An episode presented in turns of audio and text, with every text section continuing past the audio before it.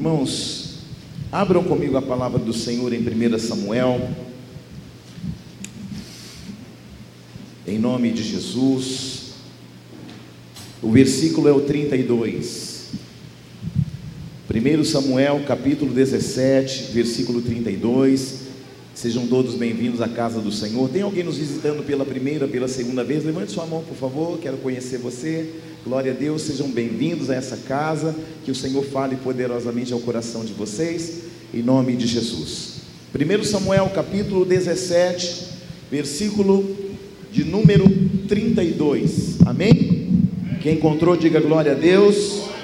Se você não tiver uma palavra aí, acompanhe com quem está à sua direita, à sua esquerda você em casa, é, sendo ministrado por essa palavra, que Deus fale também poderosamente ao seu coração. E aproveitando, para você que está na internet, compartilhe essa mensagem com alguém, dê um like, um joinha aí, porque isso faz com que a plataforma reconheça o nível de relevância daquilo que está acontecendo aqui dentro. Amém? E também faça sua inscrição aí, Ministério Ágape Nova Aliança. Aleluia! 1 Samuel 17, 32 diz assim: Davi disse a Saul: Não desfaleça o coração de ninguém por causa dele. Teu servo irá e pelejará contra o filisteu. Olhe para alguém e diga assim: Não permita que nada desfaleça o seu coração Diga de novo: não permita que nada desfaleça o seu coração. Só mais uma vez para ficar bem gravado: não, não permita que nada desfaleça o seu coração. Amém? Aplaudo do Senhor Jesus. Pode se assentar. Pai, muito obrigado. Fala nosso coração. Que nós possamos a partir dessa palavra, entender a tua vontade sobre as nossas vidas e onde esta palavra chegar, que o Senhor chegue na frente, fazendo com que o impossível aconteça, em nome de Jesus. Que eu diminua e o Senhor cresça. Amém. Irmãos, o meu pedido para você é que você não se distraia. Uma distração pode ser fatal. Por quê? Porque pode ser que você está num lugar onde nesta noite Deus tem uma palavra muito relevante e específica à tua vida. E aí você fica despercebido e de repente você perde a oportunidade de ser ministrado por uma palavra que vem do trono de Deus. Você já parou para pensar que você pode estar aqui e hoje Deus ter algo preparado para a tua vida? Sim ou não? E aí você na hora que Deus está falando, você está bebendo água, você está indo no banheiro, você está ouvindo alguém do seu lado, da direita, da esquerda, você está atento às movimentações e de repente aquilo que você está orando tanto tempo você perde. Por quê? Porque você não está atento.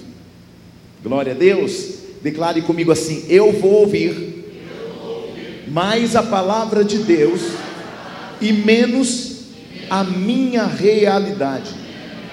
Vamos dizer de novo isso para gerar fé? Eu vou ouvir mais a palavra de Deus e menos a minha realidade.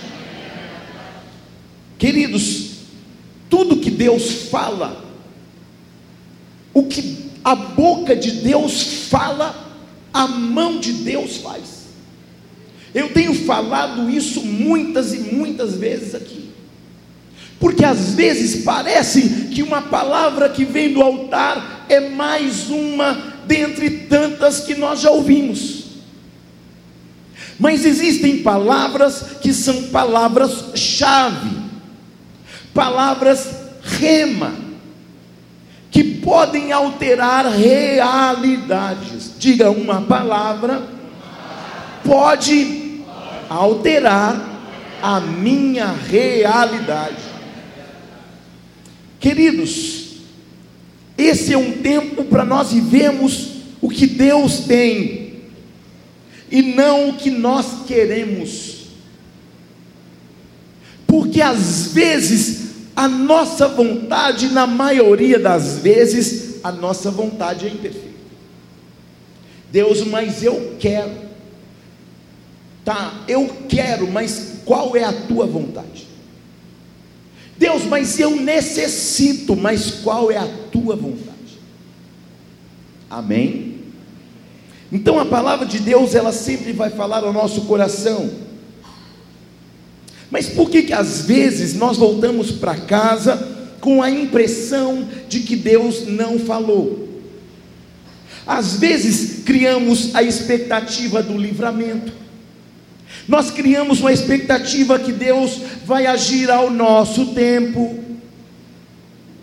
Mas se nós entendermos que Deus sabe o fim, desde o começo a gente vai descansar nele, sim ou não?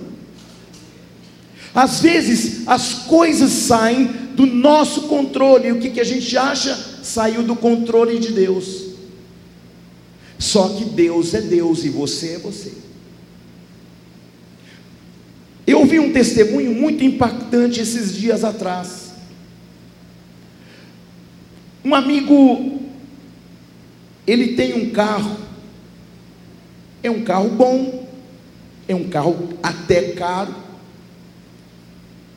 E aí ele ficou muito chateado porque o carro deu problema, um carro novo deu problema. Ficou bravo, indignado e falou um monte. E o carro ficou na oficina, e ficou na oficina, e ficou na oficina, e ficou na oficina. E ele indignado, ele já estava parecendo um dragão cuspindo fogo. Depois de muitos dias que esse carro estava na oficina, ele encontra um amigo da infância, um amigo da adolescência, que andava com más companhias, mas era amigo dele. Aí ele faz uma pergunta, e a pergunta era a seguinte: cadê o seu carro? Meu carro está na oficina, muitos caras, estou muito bravo por causa disso, por causa. E falou um monte para o amigo dele que não sabia de nada. Não, só porque eu queria te falar, sabe o que? Ainda bem que teu carro estava quebrado. Você sabia que os, os manos da quebrada já estavam alinhando aquele carro em direção à Bolívia? Seu carro já estava até vendido já. E os ladrões iam levar o teu carro, já estava tudo esquematizado. Só que de repente teu carro sumiu. E aí o carro que era para ir para a Bolívia não foi, por quê? Porque eles ficaram bravos porque o carro seu sumiu. E seu carro estava encomendado já. Aí aquela indignação acabou. Deus sabe tudo, sim ou não? Então guarda tuas indignações para você. Você está comigo? Não. Meu irmão, eu não sei nem quanto tempo mais meu carro está quebrado, de tanto tempo que já faz. E o que, que eu faço? Eu glorifico. Por quê? porque tudo coopera para o bem daqueles que amam a Deus. Se ama a Deus, tudo vai cooperar para o teu bem, irmão. Se Deus sabe tudo, então Ele sabe tudo, e eu vou confiar nele plenamente. Ele é Deus, Ele é soberano, Ele é maravilhoso, conselheiro, príncipe da paz, Pai da eternidade, sabe o fim desde o começo, então descansa pelo amor de Deus.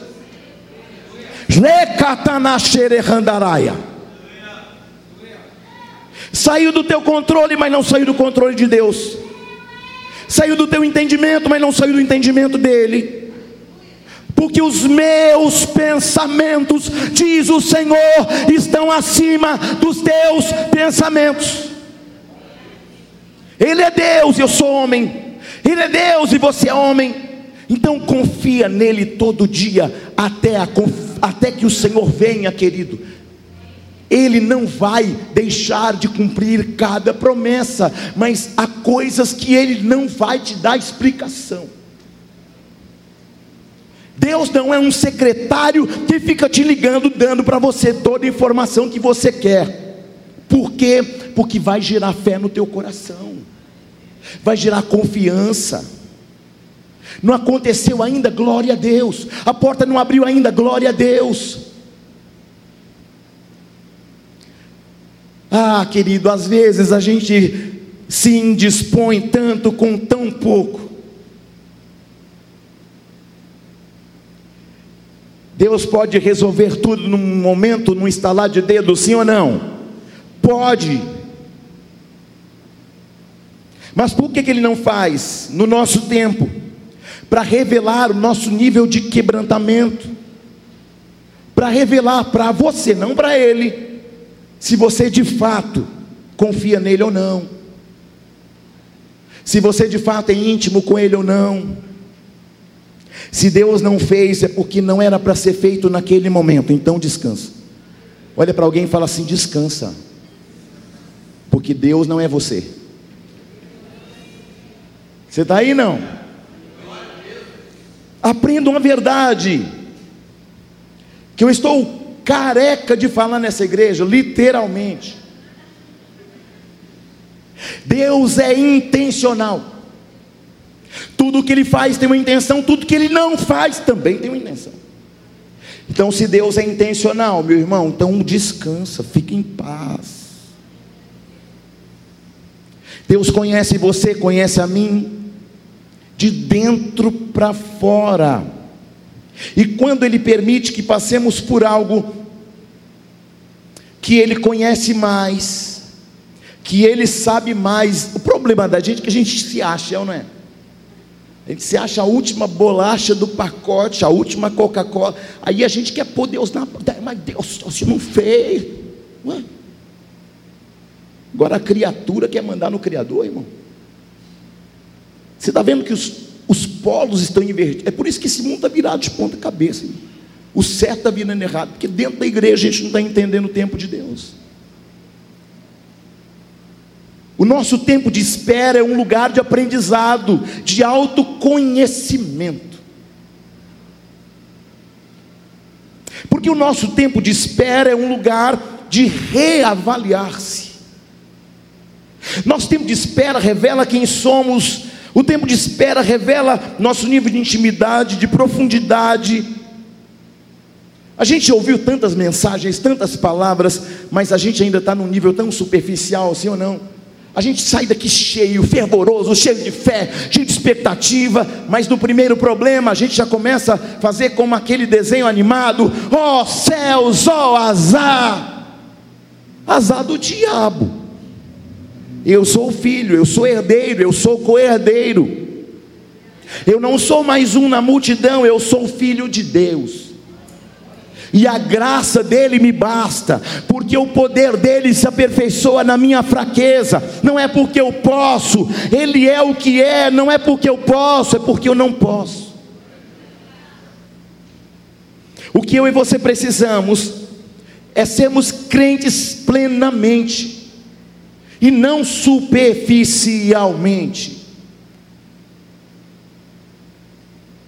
O primeiro ponto para ser um crente que vive plenamente é foco na fé. Você pode repetir isso comigo? Foco na fé.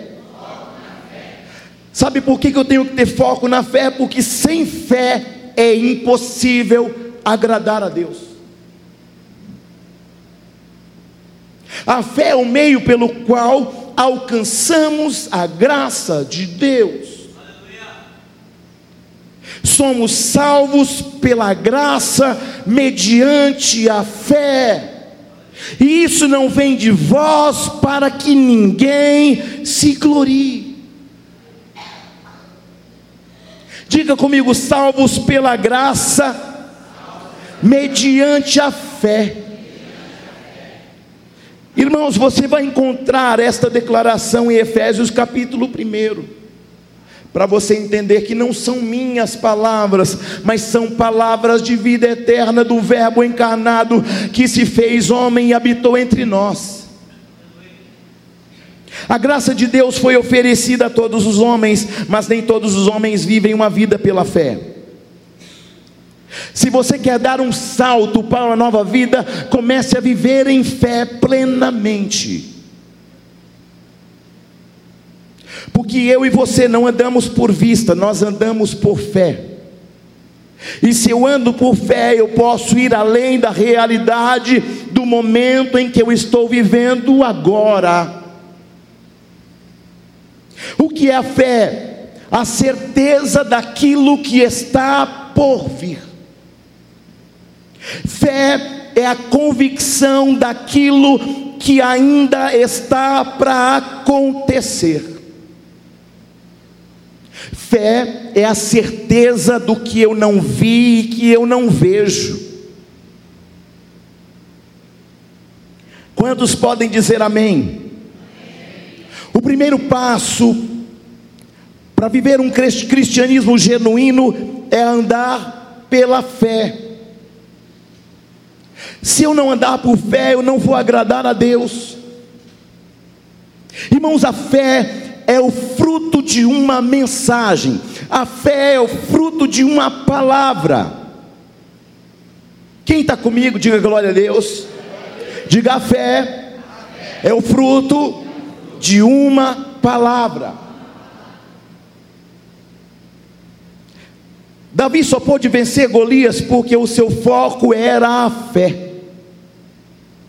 E os outros homens não puderam enfrentar Golias porque vacilaram na fé. Estou muito feliz de ver você, menino, aqui. Deus tem um grande plano. E o diabo não vai frustrar esse plano. Ele escreveu uma história para a tua vida que ninguém pode apagar. Nem passado, nem abandono, nada, porque a palavra dele vai se cumprir na tua vida. E quando você olhar para trás, você vai lembrar desta palavra e você vai ver onde Deus vai te colocar. Aqueles homens, aqueles soldados não guardaram sua fé. Aqueles homens não cuidaram de sua fé. No capítulo 17, no verso 1, do 1 ao 10 em 1 Samuel, está toda a descrição do currículo e discurso de Golias. Do 1 ao 10, vai descrever o que? O currículo de Golias. Então, 1 Samuel 17, do 1 ao 10, descreve o que? O currículo de Golias. O tamanho de Golias. A força de Golias. As vitórias de Golias o histórico de Golias, as palavras de Golias. E qual foi o resultado disso? Versículo 11. Meu Deus, ouvindo Saul e todo Israel estas palavras do filisteu, espantaram-se e temeram muito. Ouvindo Saul e todo Israel estas palavras dos filisteus, espantaram-se e temeram muito. Que palavras? Disse o filisteu: Hoje afronto as tropas de Israel. Dai-me um homem, para que ambos pelejemos. Só que o homem tinha quase quatro metros de altura. O homem tinha um currículo invejável. O homem era feroz. A sua fama estava espalhada. Tamanha ferocidade. Tamanho poder e autoridade na espada. Esse homem era quase que invencível. por 40 dias, de manhã e de noite, ele está afrontando o exército do Deus vivo. Não é um dia, não é uma semana, porque tem gente que está uma semana de peleja, de luta, já está com o coração desfalecido. Ai, estou numa prova de quantos dias? É um dia só. Ah, para. Aí tu numa prova, o que, que foi? Não, é que a minha unha quebrou. Você está aí não? Tem um monte de irmã aqui que arruma unha. Esse é o seu maior problema, irmão. Tem uma versão que diz assim: ao ouvirem as palavras do filisteu, Saul e todos os israelitas ficaram atônitos e apavorados. Diga atônitos e apavorados. O que aconteceu ali nesse cenário é um ataque direto à fé. Porque a gente está olhando isso pela, pela fé, mas há um fato acontecendo fisicamente, geograficamente, tem um homem lá. E todas as vezes que este homem fala de manhã e de tarde, afrontando o exército do Deus vivo, este homem está num ataque direto contra a fé. Agora, por que, que Davi é diferente e reage de maneira diferente? Se você olhar comigo, Davi só vai entrar na história a partir do versículo 12. Quem está comigo? Quem está aí? Então, irmãos, Davi não participa do momento de exaltação de Golias. Do 1 ao 10, preste atenção. Davi não está participando da exaltação do homem que afronta o Deus e o exército do Deus vivo. Ele chega no 12. Davi não participa da pregação de Golias. Davi não se intimida com o tamanho de Golias. Davi está vindo com outra mensagem, com outra mentalidade. Diga comigo, uma nova mentalidade estabelece uma nova mensagem. Porque a fé vem pelo ouvir e ouvir a palavra de Deus. O que que você está ouvindo? Eles ficaram ali numa sequência numa sequência em que cada palavra de Golias vai desconstruindo a fé do povo de Deus. Você já saiu daqui motivado com a palavra, inspirado por uma palavra, aí chega na sua casa, você é afrontado pelo filho, você chega no trabalho, alguém te afronta no trabalho, aí você vai perdendo a expectativa daquilo que o Senhor falou no dia anterior. A voz de Golias que vem desconstruindo a fé. O que Golias fazia era uma sessão para desconstruir a fé daquele povo. Então eu quero te dar um conselho: quem é que você está ouvindo? Porque a Bíblia diz que de manhã e de tarde, todo dia, durante 40 dias, eu estou desenhando um cenário da realidade daquele momento para você. Golias vinha afrontá-los, diminuí-los e fazer o que? Uma desconstrução da fé deles. O que, que você está ouvindo que está desconstruindo a tua fé? Ah, mas é a minha realidade. Mas a sua realidade é maior do que a palavra? A sua realidade é maior do que a promessa? A sua realidade é maior do que aquilo que Deus já disse ao teu respeito? Então fique em paz, pelo amor de Deus. Anote isso. Quando a fé é desconstruída, fica só o medo. Quando a fé é desconstruída, o que sobra é pânico. Quando a fé é desconstruída, só sobra desespero e aflição. Já foi comprovado que um piloto, com mais de 20 mil horas de voo, um homem preparado, treinado, se ele ficar apavorado, ele não sabe discernir direita e esquerda. Ele não sabe se ele puxar o manche para essa direção, se o avião vai para frente ou para trás, para cima ou para baixo. Porque o pavor bloqueia você. O que, que te apavora para te bloquear? Hoje o Senhor vai gerar um desbloqueio nesta alma, para que você possa enxergar que, o que diante de você o gigante não é tão grande assim. O que nós vemos ali é um exército paralisado, quando as ameaças desconstroem a sua fé, as ameaças te desestabilizam, as ameaças te calam, as ameaças te fazem recuar.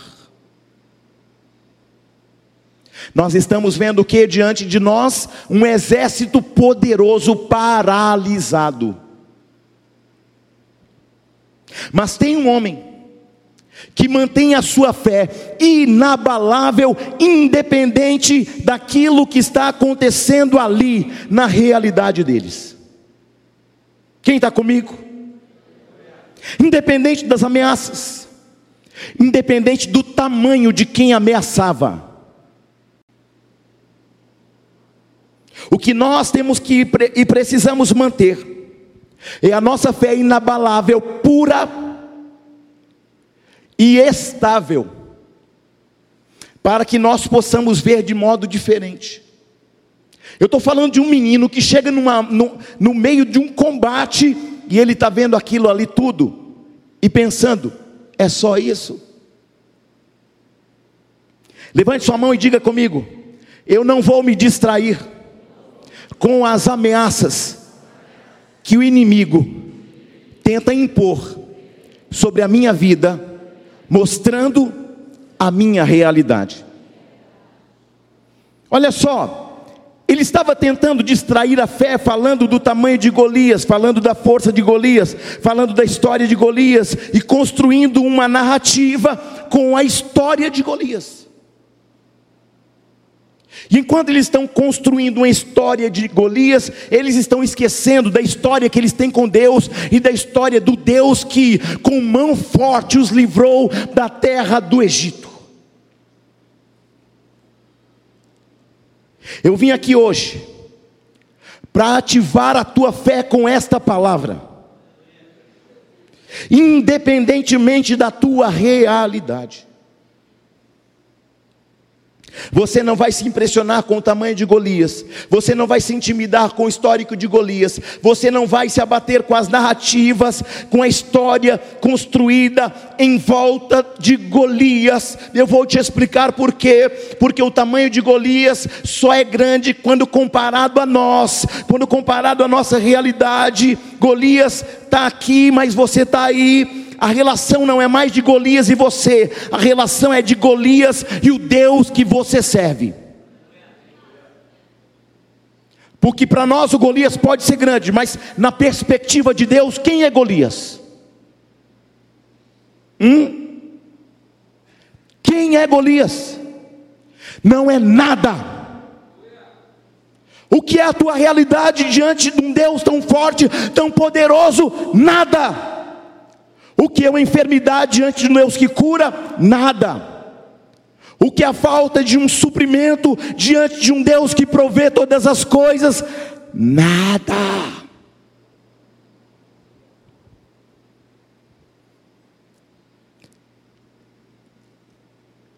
Não é o tamanho do problema, não é a condição que eu tenho, mas é sobre o tamanho do Deus que eu tenho do Deus que você tem. Aleluia, gente. Vocês estão aí, pelo amor de Deus?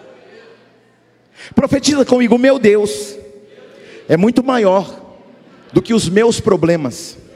O meu Deus é muito mais poderoso do que essa enfermidade que bateu a porta da minha vida. Amém. Senhor está levantando homens e mulheres valentes nesta noite, que não distraem com as palavras de Golias, que não se distraem com as palavras de uma realidade de agora. O Senhor está levantando famílias e Ele está dizendo: mantenham a fé, mantenham o foco, é, mantenha foco na, na fé, mas não na realidade. Olhe para alguém e diga: mantenha o teu foco na fé. Manter a fé é ter a convicção de que o Deus que nós servimos é muito maior. Mas todos os dias, queridos, você tem que lembrar que você tem um Deus que livra.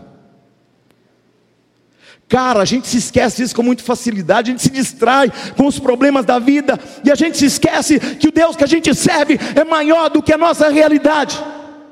Uou! Quem está aí? Fala alguma coisa, crente. Não é o que eu tenho, é o que Deus tem. Não é o que eu sei, é o que Deus sabe. Uh! Pega essa e leva para casa. Não é o que eu posso, mas é o que o meu Deus pode. Ei, escute. Pare de andar nas suas próprias medidas. Diga, eu não vou ficar andando mais na minha medida. A gente está andando muito na nossa medida, querido, presta atenção. Você é filho, você é filha de um Deus poderoso que nunca perdeu uma batalha. Aí o coração fica ali desfalecendo. Ai, mas e agora? É como se o Deus de ontem, que livrou ontem, que proveu ontem, mudou hoje, e amanhã. A palavra diz que ele não tem nem sombra de variação. Quem pode dizer um glória a Deus por isso? Pare de andar na sua medida. Vou dizer de novo: pare de andar na sua medida. Vou dizer de novo: pare de andar na sua medida. Pare de andar na sua medida. Pare de andar na sua medida. Amém, Nazaré? Glória a Deus. Amém, Diácono Marcelo.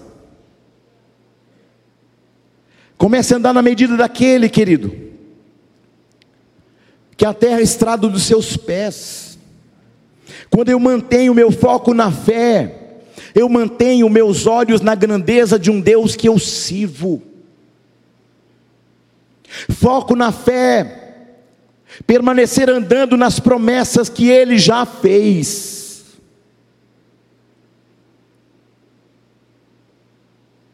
Sabe o que aconteceu quando Davi chegou? Diácono Gilmar. Quando ele chega, chega com ele um novo discurso. Porque até então, como é que está o povo de Deus amedrontado? Como está o povo de Deus espantado? Como está o povo de Deus temendo muito? Aí chega um gurizinho lá, quase 1,60 de altura. Quem está comigo, diga glória a Deus. Ele é pequenininho, mas ele está vindo com a nova medida. Ele é pequenininho, mas ele vem com a nova mentalidade. Ele é pequenininho, mas ele vem numa esfera de fé diferente. Ele é pequenininho, mas ele não está atento às palavras de Golias, ele está atento ao que Deus fala. Quando eu estou atento ao que Deus fala, o que a multidão fala, o que, a, o que Golias fala, o que a minha realidade fala, não vale nada. Alguém pode dizer amém por isso? A partir de hoje, os seus discursos serão chaves para uma nova realidade. Os seus discursos a partir de hoje serão chaves para uma nova realidade. Amém? Acho que você não está aqui ainda não. Mas quando você chegar, pega essa palavra e leva para casa. Essa mensagem é para fazer com que você rompa com os inimigos da fé. Quem era Golias? Um inimigo da fé, um desconstrutor da fé. Coloque a mão no coração e ore comigo assim: Deus, renova a minha fé, gera uma confiança viva dentro de mim, gera convicções dentro do meu coração, para que eu continue olhando tudo nas perspectivas de tudo que Deus falou ao meu respeito. A partir de hoje você vai parar de ficar olhando para gigante e vai começar a olhar para um Deus que altera histórias. Eu vou olhar para um Deus que abate os soberbos. Eu vou olhar para um Deus que dá vitória aos simples. Eu vou olhar para um Deus que olha aquele que não é nada e o coloca no palácio. Uou, pega essa.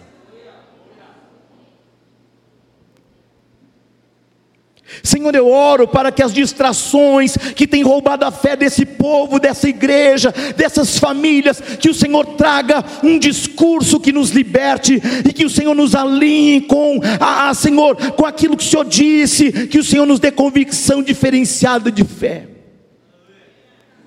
Diga comigo, Senhor, ajuste a minha fé para estes dias Irmãos, porque quando você olha para toda direção só tem desesperança. Sim ou não? Mas a fé vem pelo ouvir e ouvir a palavra de. O que está acontecendo nesta noite é um alinhamento de fé. Aprenda a andar pela fé, o justo viverá pela fé. Comece a construir convicções de fé para que as velhas crenças não te derrubem mais e não te paralisem. Diga comigo: desafiar crenças antigas e construir novas coisas a partir de uma nova mentalidade. Construir crenças novas a partir de quem Deus é.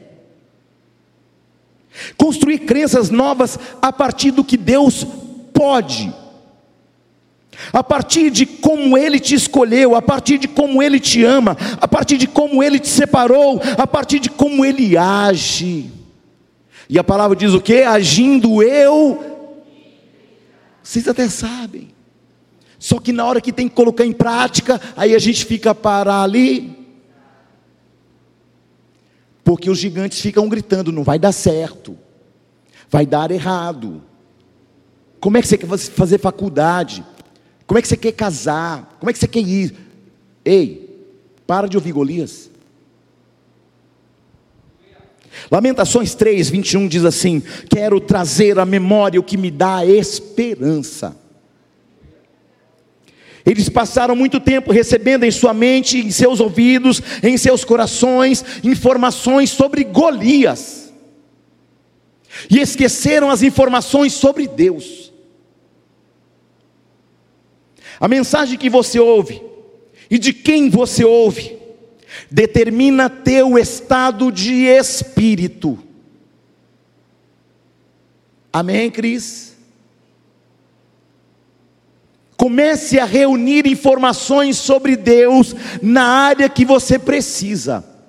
Pastor Márcio passou vários tópicos aqui, irmãos. Chaves para operacionalizar em fé, para operacionalizar em atitude também, porque fé também é atitude. Pedro estava no barco, olha, pergunta: És tu, Senhor? Então manda-me ter contigo andando sobre as águas. Jesus disse o que? Vem. E ele fez o que? Aonde ele pisou, a água sustentou. Pisa que eu sustento, pisa que eu sustento, pisa que eu sustento, pisa que eu sustento. Deus está falando: quando você pisa, eu sustento.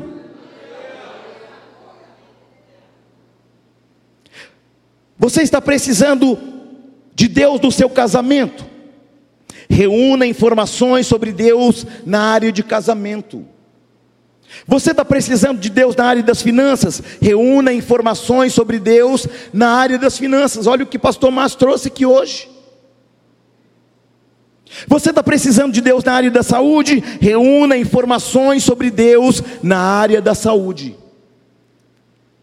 Estou tendo problema com os meus filhos? Comece a reunir informações de Deus na área dos filhos. Estou tendo problema na empresa, então resolva isso buscando informações no Deus que tem toda a informação que você precisa. Comece a buscar informações sobre Deus em todas as circunstâncias, porque em toda circunstância Ele vai estar lá dando um caminho, uma saída e um escape. Quem está comigo? Aleluia! Diga eu vou reunir informações de Deus e sobre Deus em todas as áreas da minha vida. Quando eu reúno, informações, o meu foco fica na fé. Escute, quando Davi chega ele me revela outra coisa, anota isso. Atitude coerente com a identidade que tem. Atitude coerente com a identidade que tem. O mundo espiritual reconhece a sua identidade espiritual. Você está aí não? Eu vou dizer de novo: atitude coerente com a identidade. Aleluia.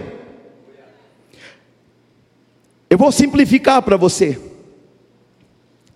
Davi está agindo de acordo com quem ele é, a partir daquilo que Deus falou sobre ele. Aleluia. Aleluia. Ele não está indo com o peito e a coragem, não. Ele está indo porque ele sabe qual é a sua identidade. Eu sei quem eu sou. E quem é esse gigantezinho aí? Que só tem quase 4 metros de altura. E está se achando.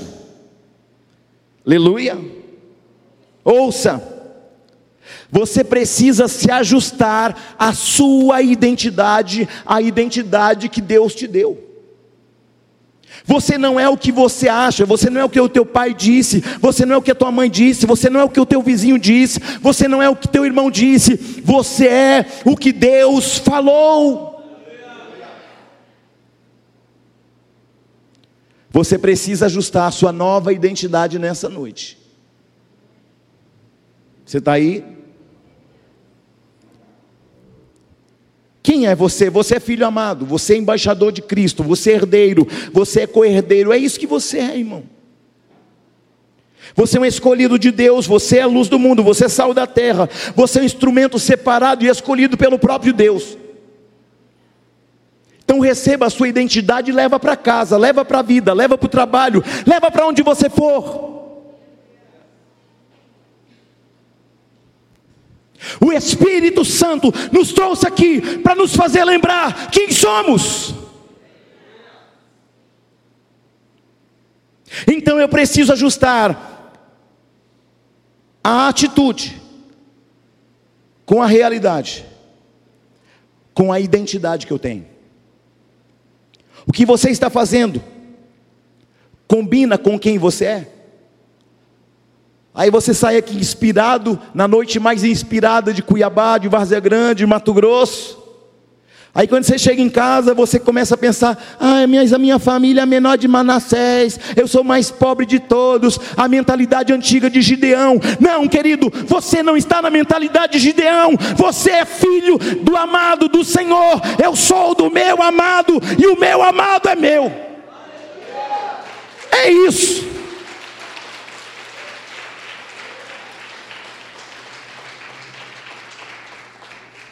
Note que a maneira, a ação, a atitude de Davi é diferente, porque ele não ficou na conversa da maioria. Qual a conversa da maioria? Currículo de Golias, voz de Golias, palavra de Golias, o tamanho de Golias, armadura de Golias, arma de Golias. Não!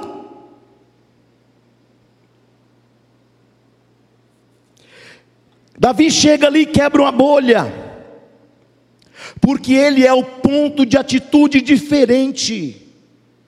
Diga, eu serei um ponto de atitude diferente. Ah, mas todo mundo fala, mas você não é todo mundo. Mas todo mundo faz, mas você não é todo mundo, pelo amor de Deus. Sim ou não? Lá no seu trabalho, lá no lugar que você mora, lá na escola que você estuda, na faculdade, lá na sala que você cursa, você precisa lembrar que você é diferente, que você é um ponto fora da curva. Ah, mas lá todo mundo fala palavrão, eu já estou até falando também como é que é. Fariseu, crente 007, nem, ninguém nem sabe se é crente. Como é que eu vou falar que eu sou crente que ah, quando me convidar para ir lá no boteco, como é que eu vou falar? Como é que vai ficar a minha cara? E diante de Deus, como é que fica a sua cara? Você é um contraponto daquilo que o mundo tem posto, colocado e estabelecido, irmãos. Sua postura é diferenciada, porque enquanto todo mundo está indo numa direção, você está indo na outra. Ah, mas meu colega faz. Deixa ele ir para o inferno sozinho. Ou pelo menos traz ele para a igreja, se ele quiser. Porque o Senhor não tem prazer na morte do ímpio. É ou não é verdade? Sua postura é diferenciada. Enquanto todo mundo estava falando do tamanho do gigante, Davi estava perguntando assim: ó, qual é mesmo a recompensa para quem derrubar o gigante? Vou repetir isso para você entender. Enquanto todo mundo está falando do tamanho do gigante, olha a pergunta de Davi: qual é a recompensa? O cara é um ponto fora da curva, irmão. Está todo mundo olhando o tamanho, dando currículo, ele está perguntando qual a recompensa. O que, que esse cara que derrubar esse, esse afrontador do exército de Deus vivo vai acontecer com ele? Aí falam assim para Davi: vai casar com a princesa. Que? Vai ganhar isenção de todos, IPTU, IPVA, ICME. Que? Já foi tirando estilingue do bolso, irmão. Você está aí não? Está todo mundo olhando numa perspectiva, olha na outra. Porque por trás de um grande gigante tem uma grande oportunidade. Você está aí? Não. Por trás de um grande gigante, de uma grande afronta, de uma grande luta, tem uma grande chance, tem uma grande oportunidade. Tem uma porta aberta. Enquanto todo mundo se escondia, Davi se apresenta. Todo, inclusive o rei, Estava escondido atrás da bagagem, irmão. E Davi, o que, que ele faz? Se apresenta. Diga assim: enquanto todo mundo se esconde, eu me apresento. Você está aí? Irmão, eu espero que essa palavra faça muito sentido na tua vida. Porque está fazendo muito na minha. Você está aí? Enquanto todo mundo murmurava, ele está celebrando a oportunidade que tem na mão. O que eu quero te dizer é que a sua atitude precisa quebrar os ciclos das más conversações, porque as más conversações, elas impõem um medo, um limite. Quem você tem ouvido? Hã? Eu já contei isso muitas vezes na igreja, quando eu falei que ia trabalhar na aviação, meu, o que você? Não, não, você deve estar fazendo uma piada sem graça. Alguém pode olhar o sonho, o propósito que você tem no coração, que Deus gerou, e pode achar isso impossível.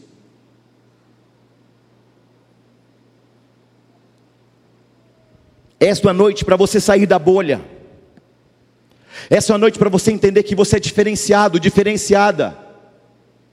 Malaquias 3,18 diz: há uma diferença entre o que serve e o que não serve a Deus, há uma diferença entre o ímpio e o justo, há uma diferença entre o santo e o profano. O que Deus quer fazer com você com essa palavra? Mostrar a diferença. Alguém tem que olhar lá fora para você e perceber que tem uma diferença. Essa mensagem é uma chamada para uma mudança de atitude e de comportamento. Mudança de atitude, de comportamento. Mudança de atitude, de comportamento. Mudança de atitude, comporta até você dizer glória a Deus. Mudança de comportamento, de atitude. Mudança de atitude, de comportamento. Mudança de atitude, de comportamento. Mudança de comportamento, de atitude. É isso. É isso que Deus está falando comigo e com você nessa noite. Se é um ponto fora da. Uou! Povo bom esse do Ministério Ágape Nova Aliança, hein? O nosso grande problema é que a gente quer fazer diferença nas grandes coisas, e é claro que você vai chegar lá.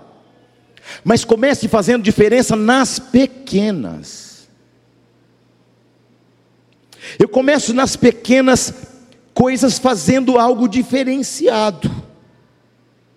Seja diferente, tenha atitude diferente, tenha palavra diferente, tenha reações diferentes. Seja diferente cumprindo a sua palavra. Seja diferente sendo pontual. Seja diferente sendo obediente. Seja obediente cumprindo suas obrigações. A atitude do servo de Deus precisa brilhar em meio às trevas, queridão. Você fala que é crente, mas quando o negócio apura, você fala palavrão, você xinga, chuta o cachorro. O que eu gosto de Davi é que no meio daquelas pessoas ele faz afirmações. Jesus disse assim: Seja o vosso falar, sim, sim, e não, não. O que passar disto é procedência maligna. Não há neutralidade no mundo espiritual. Ou você é, ou você não é. Não existe crente Raimundo, um pé na igreja ou no mundo. Ou você é, ou você não é.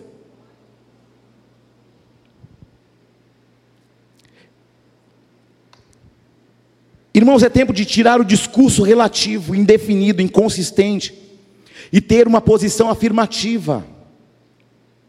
Como que eu tenho uma posição afirmativa? Quando eu estou firmado na palavra, quando eu tenho convicções de fé, quando eu sei qual é a minha identidade.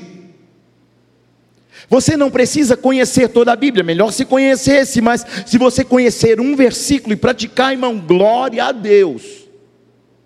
Porque tem gente falando, não, já li a Bíblia tantas vezes, de capa a capa, mas aí você olha a vida da pessoa, as palavras da pessoa, as reações da pessoa, e você fala, hum, sei. Leu, mas não meditou. Leu, mas não levou para a vida. Aí não adianta. O que mais nós temos que ter? Declaração de gratidão e louvor. Ou a sua boca está cheia de gratidão e louvor, ela estará cheia de murmurações e reclamações. Mas esta é uma noite para você cancelar o pedido da tua alma. Que pedido? O pedido que a sua alma faz de reclamar.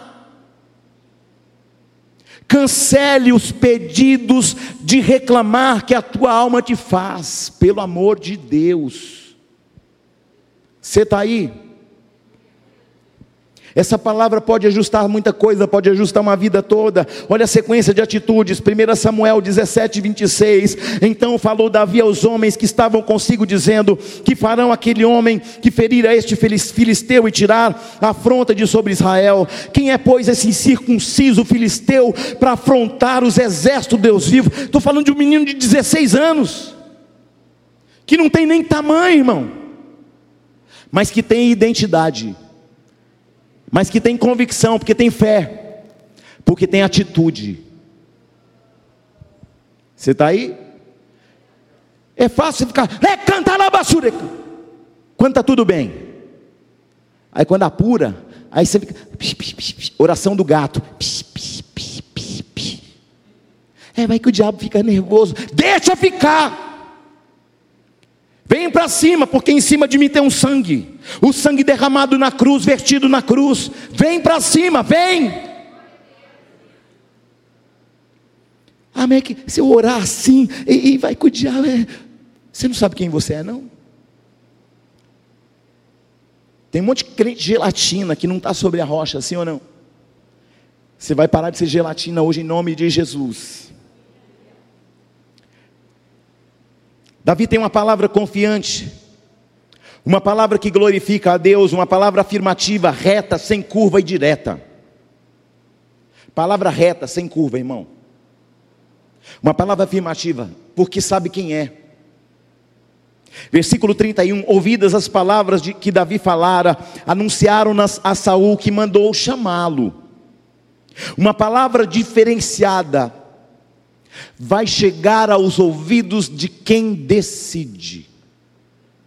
Escuta, o menino está falando isso lá fora, lá no meio do exército, mas a palavra chegou aos ouvidos de quem decide.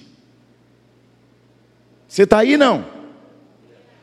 Nenhum soldado, nenhum soldado teve o um encorajamento de falar para Saul assim: pode deixar comigo. Não. Vai que eu morro lá no, no meio da batalha. Só que Davi falou assim: pode deixar que eu vou. chegou aos ouvidos do cara que, que resolve, do cara que manda. Escute, uma palavra afirmativa da tua vida vai chegar no ouvido daquele que decide lá do alto. Não é o rei Saul, é o rei dos reis. Não é o Senhor ali de Israel, não é o Senhor dos senhores. Uma palavra diferenciada vai chegar aos ouvidos de quem decide. Escute, uma palavra liberada lá no teu trabalho vai chegar nos ouvidos de alguém que decide. Você está aí não? Fulano falou isso, traz ele aqui. Não vai com medo, não. Vai com palavra de afirmação. Fui eu mesmo. Em nome do Senhor dos Exércitos. Você está aí? Uma palavra diferenciada. Uma palavra diferenciada sobe aos ouvidos da hierarquia máxima de Israel. Uma palavra que vai sair da tua boca vai subir as hierarquias. Deixa eu te dizer, palavras de fé estão subindo nesta noite. Quem pode dizer glória a Deus? Porque palavras de fé, elas sobem acima das nossas instâncias. As palavras de fé de Davi subiram ao coração do rei Saul. Irmão, se as palavras afirmativas de fé de Davi chegaram ao coração do rei Saul, você imagina as palavras liberadas nesta noite, o que vai acontecer? Vai acontecer que vai alcançar o coração do próprio Deus. Versículo 32, Davi disse a Saul: Não desfaleça o coração de ninguém por causa dele. Uou! Você está aí não? que, que Davi disse? Não desfaleça o coração de ninguém por causa de Golias. Quem está aí? Teu servo irá pelejará contra o filisteu. Sabe o que ele está falando? O meu Deus me ungiu de forças para enfrentar o gigante. Davi está liberando uma palavra de paz, uma palavra de tranquilidade, uma palavra que aquieta a alma, uma palavra que alinha. Eu estou liberando no teu coração uma palavra de paz, uma palavra de tranquilidade, uma palavra que aquieta a tua alma, uma palavra que alinha. Porque essa palavra não é minha, ela é do Senhor. Davi era um eleito de Deus, e um eleito fala diferente quando os corações desfalecem. Diga, um eleito fala diferente quando os corações desfalecem.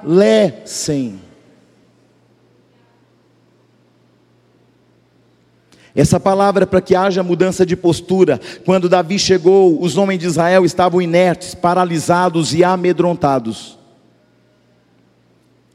Mas Davi tinha uma postura diferente, uma fé diferente, uma atitude diferente, uma identidade diferente, uma consciência diferente.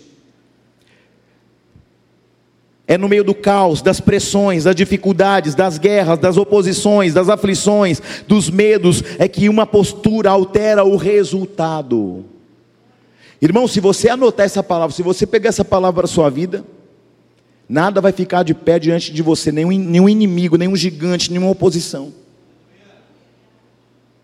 A sua postura a partir dessa noite vai alterar os resultados. Tinha tudo para dar errado, apóstolo Júnior, mas agora vai dar certo. Nos percalços da vida, tem que ter gente com atitude diferenciada. E para isso temos que manter o foco na fé e a mudança no nosso comportamento. Observe a próxima afirmação de Davi no meio daquele cenário todo. Eu creio que isso pode trazer muitos ensinamentos a cada um de nós. Versículo 36: O teu servo matou tanto o leão como o urso, o incircunciso filisteu será como um deles, portanto afrontou o exército do Deus vivo. Versículo 45: Davi, porém, disse ao filisteu: Tu vens contra mim com espada e com lança e com escudo, eu, porém, vou contra ti em nome do Senhor dos exércitos, o Deus do exército de Israel, a quem tu tens afrontado. Uou! É quase quatro metros, olhando assim, ó, para Davi. Hã? Quem está comigo? O que eu vou te falar vem de encontro a algumas coisas que você já ouviu, preste atenção. Preste muita atenção no que vou dizer agora. Nós estamos num tempo em que as pessoas já estão relativizando a fé, relativizando a fé cristã, relativizando a, a vida espiritual. E eu vou te ensinar algo que o Senhor falou comigo nestes dias, e vou compartilhar com você em nome de Jesus espiritualize tudo. Quem está aí? Eu vou repetir de novo: espiritualize tudo. Vou dizer de novo: espiritualize tudo. Espiritualize a mesa que você se assenta com a sua família. Espiritualize o seu comportamento no seu trabalho as suas palavras que saem da tua boca espiritualiza os seus comportamentos, espiritualize a maneira que você lida com o dinheiro, com o trabalho, com o trânsito, com o seu chamado, com o seu ministério. Espiritualize a maneira que você cuida do teu corpo, porque ele é templo do Espírito Santo de Deus. Espiritualiza a forma que você dirige ah, mas eu dirijo sem cinto. Põe o cinto agora em nome de Jesus. Ah, eu ando com meus filhos soltos no carro. Prende esses guri no cinto em nome de Jesus. Porque se ele anda solto no cinto de segurança dentro do teu carro, ele também está solto para o mundo espiritual. Eu entro no carro com as minhas filhas e falo: coloca o cinto. Se não colocar, eu não ando. Porque se acontecer alguma coisa dentro ou fora, vocês estão guardados, pelo menos no cinto, e nós não estamos fora da lei com o Senhor. O Senhor não tem compromissos nenhum com quem anda debaixo de uma condição de ilegalidade. Não, eu só vou até ali, não põe cinto, não, põe sim espiritualize, porque o diabo anda ao nosso derredor tentando nos tragar, tentando tragar e matar os nossos filhos, porque ele veio para roubar, matar e destruir. Como é que você anda em alta velocidade? Espiritualize isso. Se anda igual um louco, a louca, andando correndo como maluco, para! Espiritualize. Espiritualize.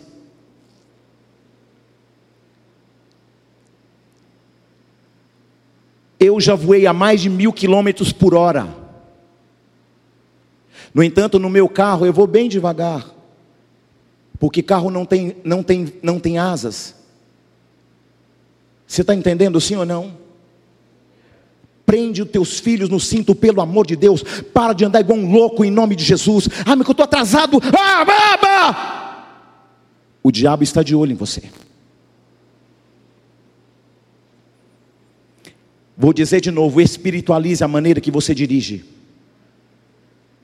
Espiritualize a maneira que você trata os empregados, os patrões. Espiritualize a maneira que você trata aos seus irmãos da igreja. Espiritualize a maneira que você trata tua sogra, teu sogro, tua mãe, tua esposa, teus filhos. Ah, como é que eu vou espiritualizar a questão dos filhos? Pare de ter pretensão. Um eu amo mais, eu cuido mais. Tá... Não, esse é com você, o outro é com você. Satanás, sai dessa casa em nome de Jesus. Espírito de visão.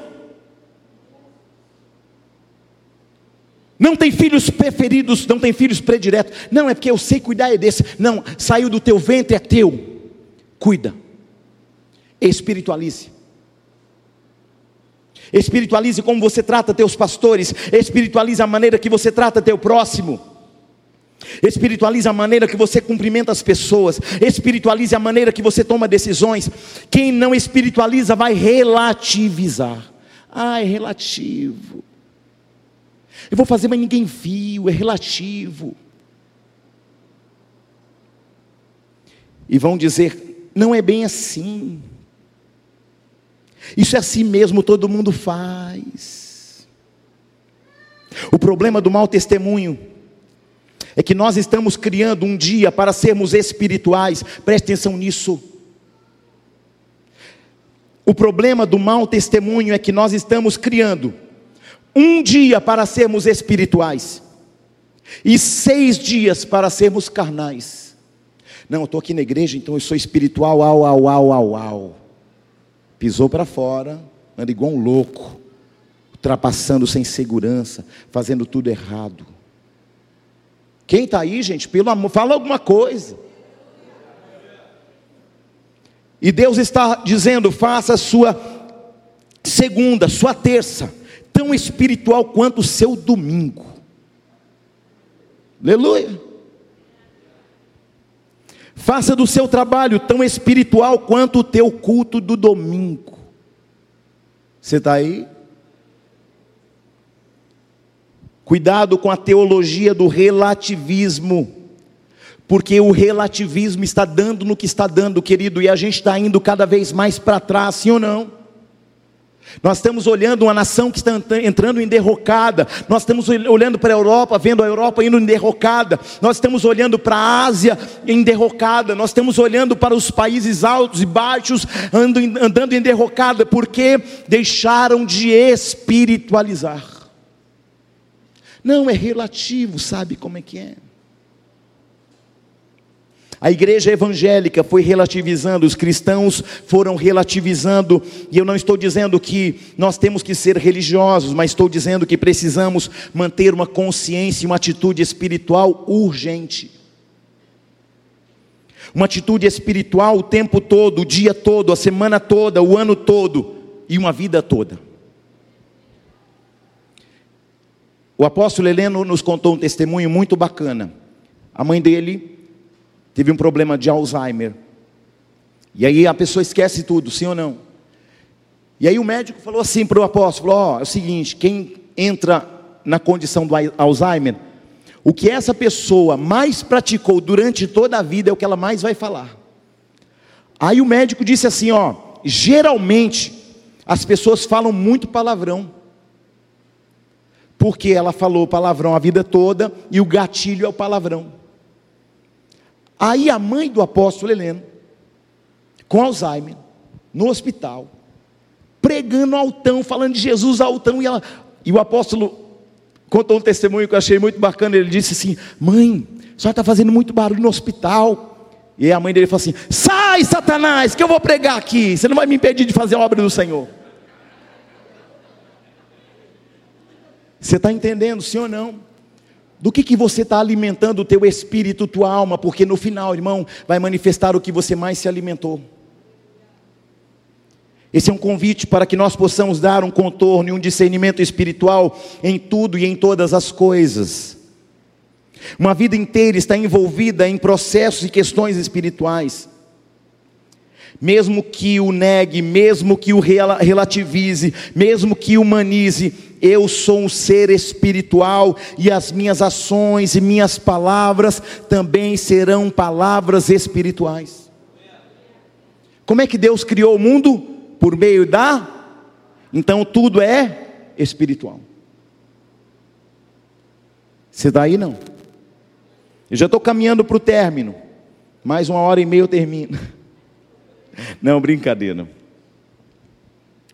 Se eu quero a presença de Deus em todas as áreas da minha vida, então eu preciso espiritualizar quais áreas da minha vida? Todas. Ah, eu quero Deus no meu casamento, eu quero Deus nos meus negócios, eu quero Deus no meu dinheiro, eu quero Deus nas minhas finanças, eu quero Deus na, no meu, na minha vida profissional, eu quero Deus nas minhas decisões. Quer? Então põe Ele em tudo. Não, Deus, que, sabe o que, que é? Esse aqui eu decido.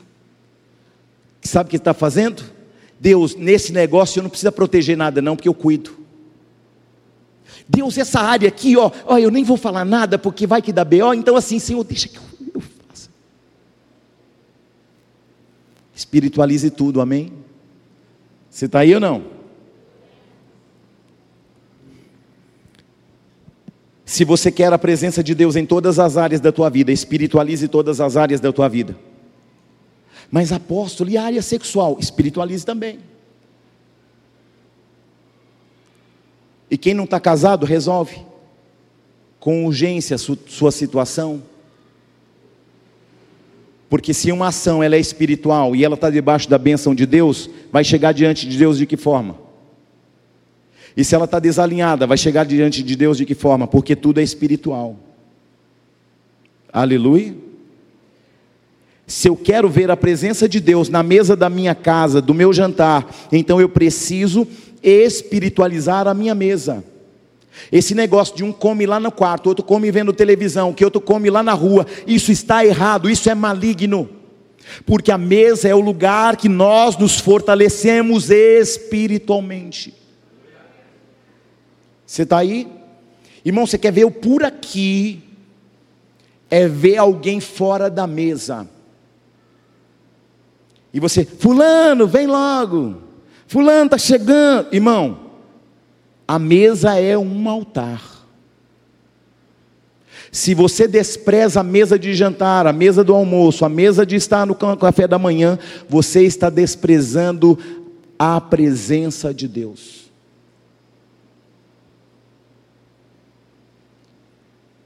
A partir de hoje, você vai espiritualizar teus planejamentos, teus sonhos. Você vai espiritualizar os, os planejamentos, as estratégias. Espiritualize a sua vida com a sua esposa, com o seu esposo, espiritualize a relação com seus filhos. Porque se eu quero a bênção de Deus sobre tudo, então eu tenho que colocar Deus sobre tudo. Você está aí não? Se eu quero a bênção de Deus sobre tudo, então eu tenho que colocar Deus sobre todas as coisas. Quantos estão me entendendo nessa noite? Diga glória a Deus. Está na hora de nós trazermos a presença do Espírito Santo para tudo que nós fazemos. Aleluia. Quem está aí? Fala alguma coisa. Nosso problema é que a gente só decide espiritualizar tudo. Presta atenção nisso. Quando tudo deu errado. É ou não é? A gente faz do nosso jeito, quebra a cara. Ah, não, então eu vou orar agora. Não, você tinha que ter orado antes. Deu errado por quê? Porque você não espiritualizou. Deu errado por quê? Porque Deus não estava sobre essa decisão. Deu errado por quê? Porque você decidiu sozinho, foi sozinho. Se você vai sem Deus, você vai ficar sem Ele. Não, mas Deus está em todo lugar. Mas Deus não tem compromisso com a desobediência. Quer cobertura sobre as suas decisões? Obedeça. Falei até soletrando. Você está aí não? Antes de tomar uma decisão, dobre os joelhos, fale com Deus, e assim você vai estar espiritualizando as suas decisões. Um dia eu ia viajar com a bispa e com as crianças, só tinha o Lucas e o João na época. Tudo pronto, mala no carro, tudo certinho, tanque abastecido, carro checado, tudo certo. Quando eu peguei a chave, fui na direção do carro, meu coração se fechou. Eu falei para a bispa, Seria muito bacana essa, essa viagem, né? Seria um dia bacana com as crianças, não seria? Seria. Mas nós não vamos mais. Nós não vamos mais, embora tenha, esteja o carro pronto, as malas prontas, tudo certo, nós não vamos mais porque o Senhor não está na direção dessa viagem para hoje. Descemos tudo,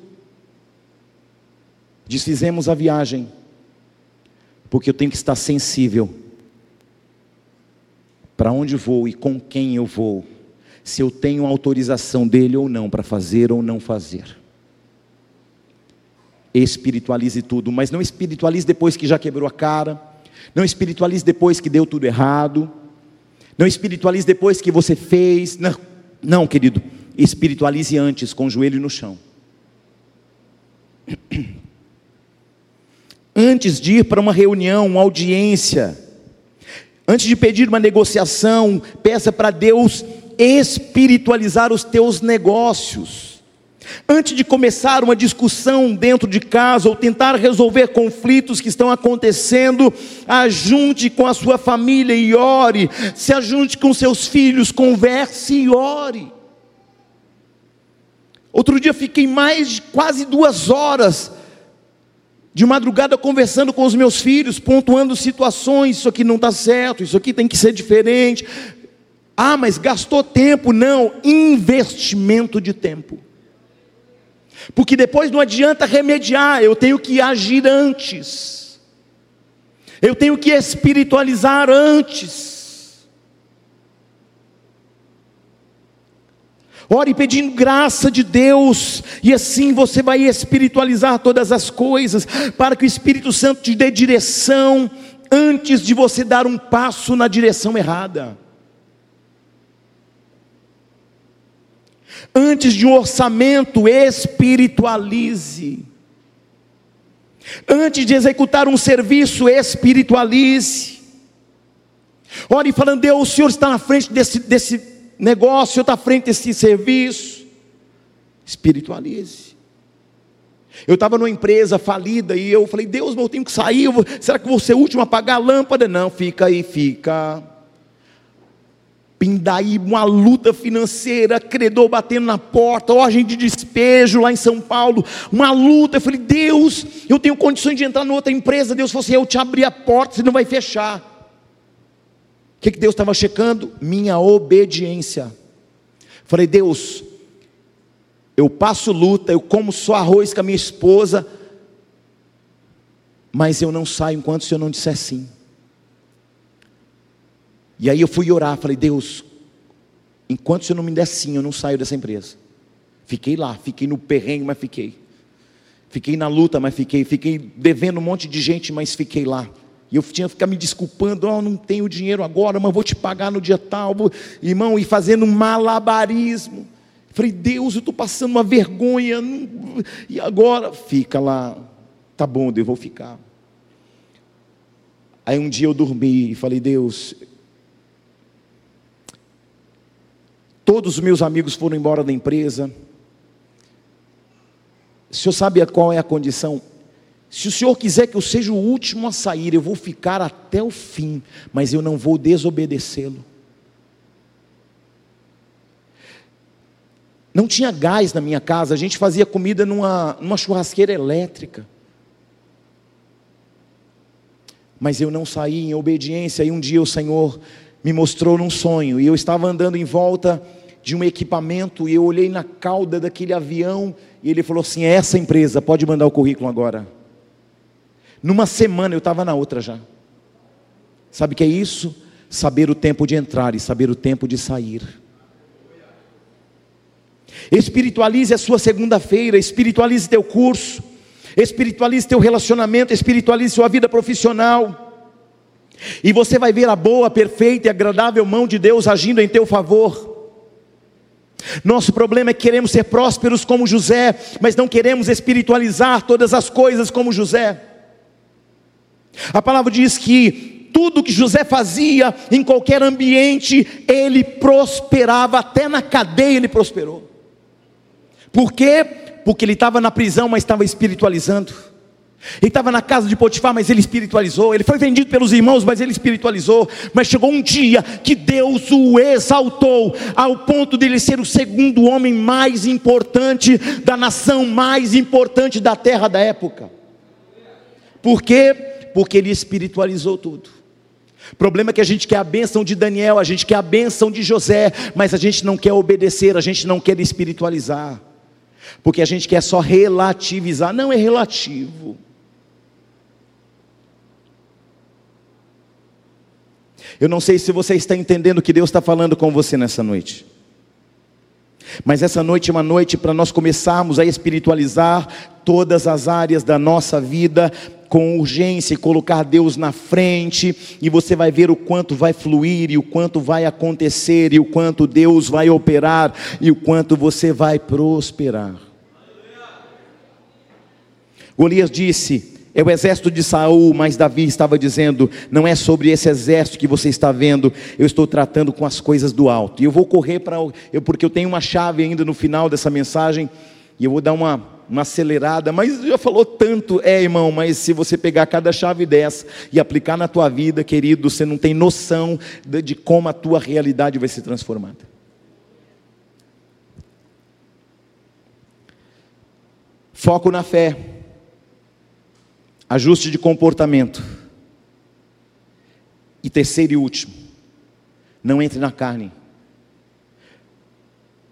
Porque é na carne que estão as nossas maiores derrotas. Observe o texto e você vai ver exatamente essa expressão. 1 Samuel 17, 44 diz assim: Disse mais o filisteu a Davi: Vem a mim e darei a tua carne às aves dos céus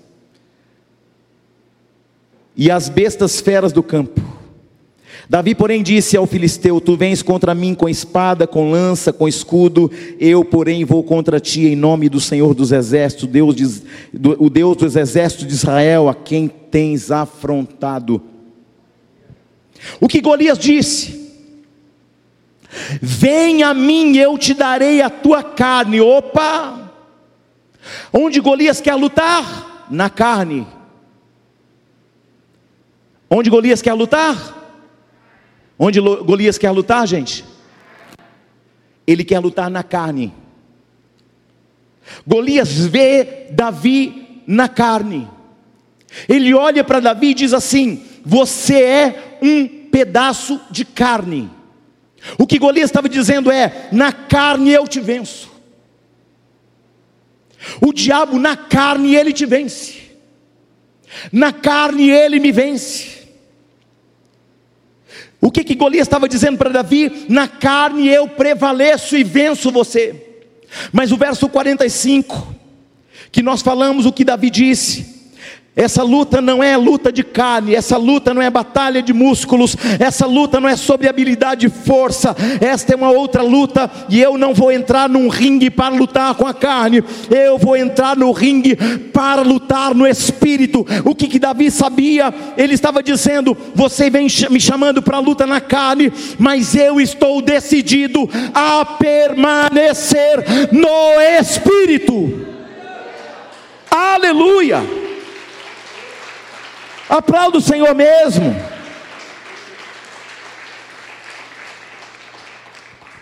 Nós estamos sobre a terra, mas a nossa luta é espiritual.